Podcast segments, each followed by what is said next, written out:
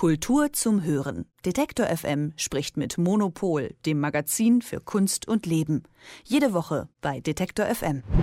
Der Schinkel-Pavillon ist ein rundum verglastes, achteckiges und denkmalgeschütztes Gebäude im Park der Kronprinzen in Berlin Mitte. Dass eine Inszenierung der Theaterregisseurin des Jahres dahin passen würde, das ist ja fast selbstverständlich. Aber Florentina Holzinger, so heißt sie nämlich, die Theaterregisseurin des Jahres, die ist dafür bekannt, dass ihre Inszenierungen an öffentlichen Plätzen stattfinden. Und so gab es gestern Abend ein Stück zu sehen, das zwar vom Schinkel-Pavillon co-produziert war, aber nicht im elitären Gebäude stattfand, sondern ganz einfach auf dem Parkplatz des Olympiastadions. Die Karten dafür, die waren in kürzester Zeit ausverkauft und dabei war trotzdem gestern Abend die Monopol-Chefredakteurin Elke Buhr. Schönen guten Morgen. Guten Morgen. Elke, du hast dir gestern Abend die sogenannte Schrottetüde angeschaut. Was gab's da denn zu sehen? Das war äh, erstmal natürlich ein tolles Setting da draußen am Olympiastadion auf diesem äh, riesigen Parkplatz. Äh, ich war schon lange nicht mehr im Olympiastadion gewesen. Ich war sehr beeindruckt, einfach wie was das für eine für ein Background, für eine Kulisse gibt. Und dann war da ein Kran aufgebaut, an dem sehr hoch einfach so ein Auto hing. Unter diesem Auto auf dem Boden stand äh, ein weiteres Auto und meine Freundin, mit der ich da war, sagte schon, bestimmt fällt irgendwann das Auto auf das andere Auto. Ich so, nein, auf keinen Fall. Ähm, ja, ähm, dann ähm, kam halt äh, die Akteurin. Also es ist bei Florentina Holzinger so, dass ähm, die Akteurinnen immer nackt sind. Also das ist so ein Prinzip. Das ist auch im, äh, bei ihren Theaterinszenierungen so. Und ähm, äh, das macht einen tollen Effekt, weil man irgendwann auch denkt, ist ja ganz normal. Also es kam auf jeden Fall eine Dirigentin, zwei Drummerinnen, äh, die, die waren praktisch die Band. Dann gab es noch Musik vom Band. Ähm, die haben dann erstmal, äh, war es so ein bisschen musikalisch. Dann kamen Frauen, die so, ähm, äh, so Aluminium hinter sich hergezogen haben so, oder so Blechteile und das war dann auch so wie so ein perkussives Instrument, also gleichzeitig äh, Performance, Tanz und, und Sound. Und irgendwann ähm, ist dann wirklich das Auto runtergefallen. Und da war sicherlich die Aufregung erstmal da.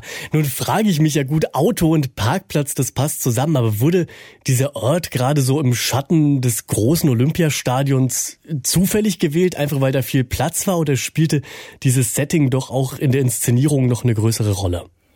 Also ich glaube, dass äh, darum, äh, nee, thematisch ging es jetzt nicht unbedingt um das Olympiastadion, sondern es ging darum, einen großen Parkplatz zu haben. Also ich habe auch schon mal so eine Etüde von ihr an einem anderen Ort gesehen. Es ist natürlich dieses leicht melancholische, diese, dieser leeren Flächen, glaube ich, äh, ist halt sehr wichtig dafür, weil ähm, wenn man sich dann das Ganze angeguckt hat, ich kann ja noch kurz erzählen, wie es dann weiterging. Also das Auto fiel herunter, äh, das Auto darunter ähm, ging in Flammen auf. Also es war dann so ein, äh, so ein Feuereffekt und dann kamen ähm, Akteure und Akteurinnen in so feuerfesten Anzügen, die wurden dann ähm, angezündet und sind als lebende Fackeln aus diesem Feuer hervorgegangen, gingen dann nach vorne und wurden wieder gelöscht.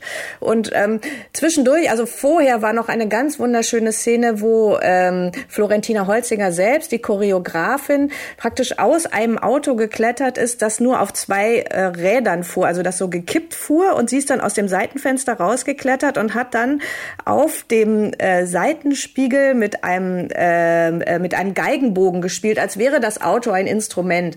Und ich glaube also bei dieser ganzen ähm, nicht ganz CO2-neutralen Veranstaltung geht es auch darum, sowas wie, wie um das das Ende des fossilen Zeitalters. Also es geht einfach darum, weil wir wir verwandeln hier praktisch das 20. Jahrhundert mit dieser mit diesem ganzen Autowahn in in eine Ruine, in einen Schrotthaufen ähm, und äh, feiern das eigentlich. Dass, äh, also das ist wie so wie wie so ein Abgesang, der gleichzeitig sehr sehr kraftvoll und dann auch schön ist. Ich finde es total faszinierend, dir zuzuhören da gerade, weil ich muss ehrlich sagen, da ich es ja nicht gesehen habe, mir fallen kaum Adjektive ein, um dieses ja, Theater wirklich fassen oder beschreiben zu können. Nun muss man sagen, Kunst, die auf der Straße stattfindet, das ist ja, wenn man sich jetzt die Malerei anschaut, zum Beispiel mit Street Art, etwas, das in letzter Zeit doch beliebter geworden ist. Das Ziel, die Kunst rauszubringen und so für mehr Menschen sichtbar zu machen.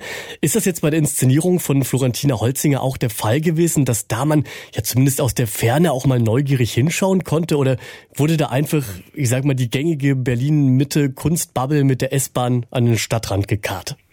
Naja, das äh, Ding ist, dass da ja jetzt nicht so viele Passanten sind. Also es waren schon so ein paar Leute, die das von außerhalb so beobachtet haben, aber wirklich nur ganz wenige, weil wer kommt schon an einem Tag, wo kein Spiel ist oder sonst was, äh, zufällig am Olympiastadion vorbei. Das heißt, es war schon einfach für Publikum.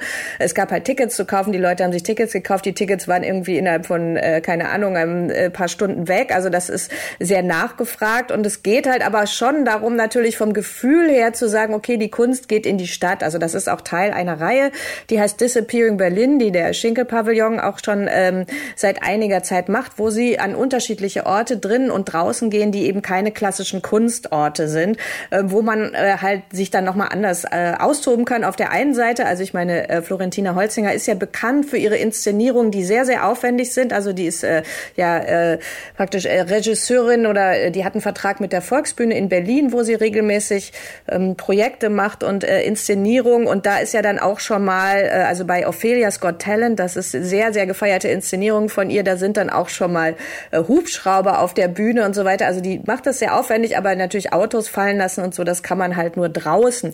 Und was, äh, was sie halt macht, die Florentina Holzinger, die auch gerade übrigens zur ähm, Theaterregisseurin des Jahres gewählt wurde, ist halt sowas wie, man kann es so Stuntart nennen und sie ist ja Österreicherin und für uns, äh, also aus dem, aus dem Kunstkontext, da fällt einem natürlich sofort die ganze Geschichte der, äh, der krassen äh, österreichischen Kunst ein, wo ja auch schon immer auch so Körperperformances gemacht wurden, also wo man auch einfach ein bisschen brachialer umgeht mit dem Körper als anderswo und deswegen auch diese Nacktheit, diese Sportlichkeit und äh, keine Angst vor Körperflüssigkeiten. Also in ihren Tatarinszenierungen gibt's auch immer ganz viel Sex und so. Also es ist ähm, auf jeden Fall eine ganz, ganz äh, starke Kunst, die wirklich auch in meinen Augen so zwischen Theater, und bildender Kunst, Performance halt steht und äh, total einmalig ist. Also ich, sie ist wirklich, wirklich eine äh, singuläre Erscheinung zurzeit im Kulturbetrieb. Also von der Theaterregisseurin des Jahres von Florentina Holzinger hast du gestern Abend die Schrottetüde gesehen.